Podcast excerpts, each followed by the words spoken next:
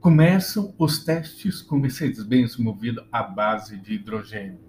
Os caminhões movidos a célula de combustível são o maior desafio dos fabricantes europeus para concretizar a oferta comercial desses modelos. Antes que fabricantes asiáticos avancem no mercado, como já ocorre na Suíça com a chegada de dezenas de unidades do pesado da Hyundai, também movido a hidrogênio. Por, por isso, a Trucks acelera os testes rigorosos com o primeiro protótipo Mercedes-Benz Gen H2 Truck. A fabricante de caminhões está focando na célula de combustível com base em hidrogênio para eletrificação de seus caminhões, atendendo desde a distribuição urbana até o transporte rodoviário de longas distâncias. A Daimler Truck busca atingir a autonomia de até mil quilômetros ou mais em um só abastecimento de hidrogênio.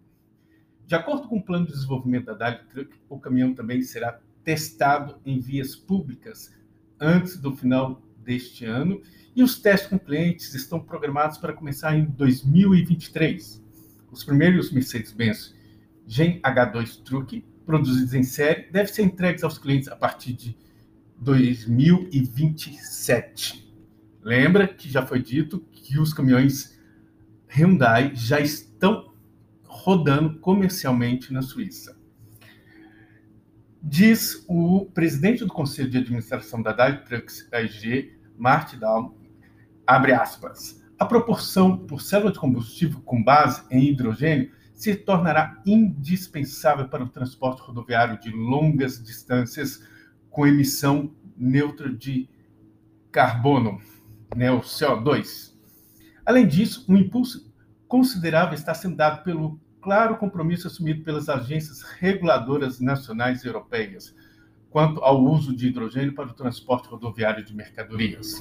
O apoio político, é, acrescenta o executivo, é, desempenha um papel importante para a criação de uma infraestrutura estrutura para o hidrogênio verde, para tornar o uso de caminhões com células de combustível economicamente viável para nossos clientes, acrescenta Martin Down.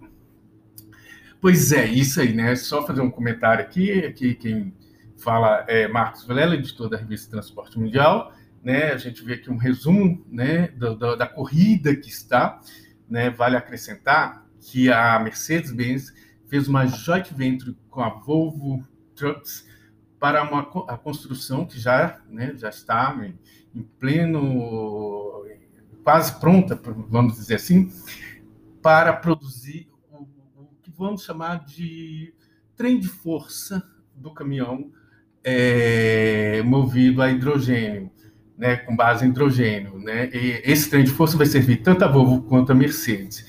E os europeus precisam correr, porque em relação aos sul-coreanos estão atrasados. Né? É, então, mas isso vai ser bom né, para a Europa, e a gente aqui no Brasil, né, acho que antes de 2050, a gente não vai ver caminhão a hidrogênio, né? Leia mais sobre essas notícias de energias renováveis no site da Transporte Mundial. Até o próximo comentário.